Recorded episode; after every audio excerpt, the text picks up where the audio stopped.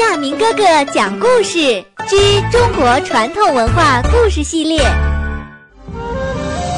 亲爱的小朋友们，在今天亚明哥哥讲故事之中国传统文化故事系列当中，为你讲的小故事的名字叫做《洛阳纸贵》。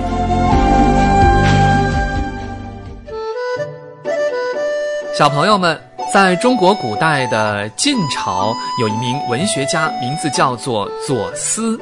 左思小时候啊，是一个非常调皮、不爱读书的孩子。左思的父亲经常为这事儿是大发脾气。唉，可是小左思仍然特别淘气，不肯好好学习。有一天，左思的父亲与朋友们聊天朋友们都羡慕他有一个聪明可爱的儿子。左思的父亲却叹气道：“唉，你们啊，可别提这孩子了。这小左思的学习啊，还不如我小时候。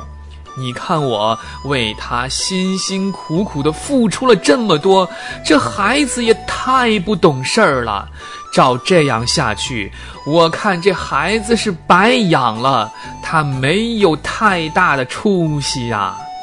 说着，左思的父亲脸上露出了非常失望的神情。这一切都被小左思看到了，他非常难过，觉得自己不好好念书，确实没有出息。于是，小左思暗暗下定决心，一定要刻苦学习。本善，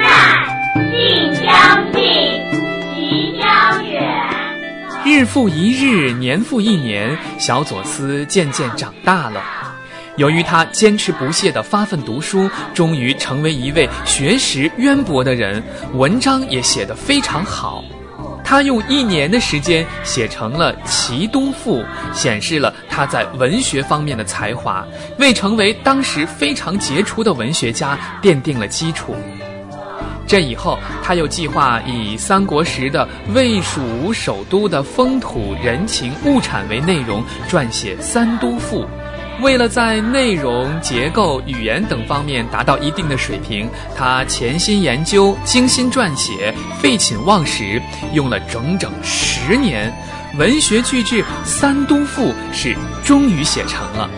《三都赋》受到了很多人的喜爱和好评，人们把它和汉代文学杰作《两都赋》相比。由于当时还没有发明印刷术，喜爱《三都赋》的人只能争相超越。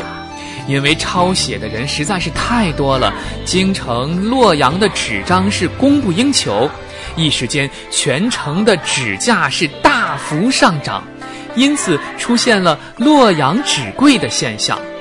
后来人们用成语“洛阳纸贵”来称颂杰出的作品风行一时的境况。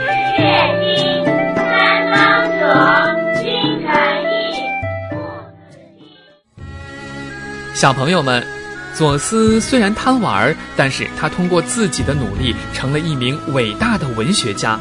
通过十年的精心研究和撰写，终于完成了著作《三都赋》，并有了“洛阳纸贵”的盛况。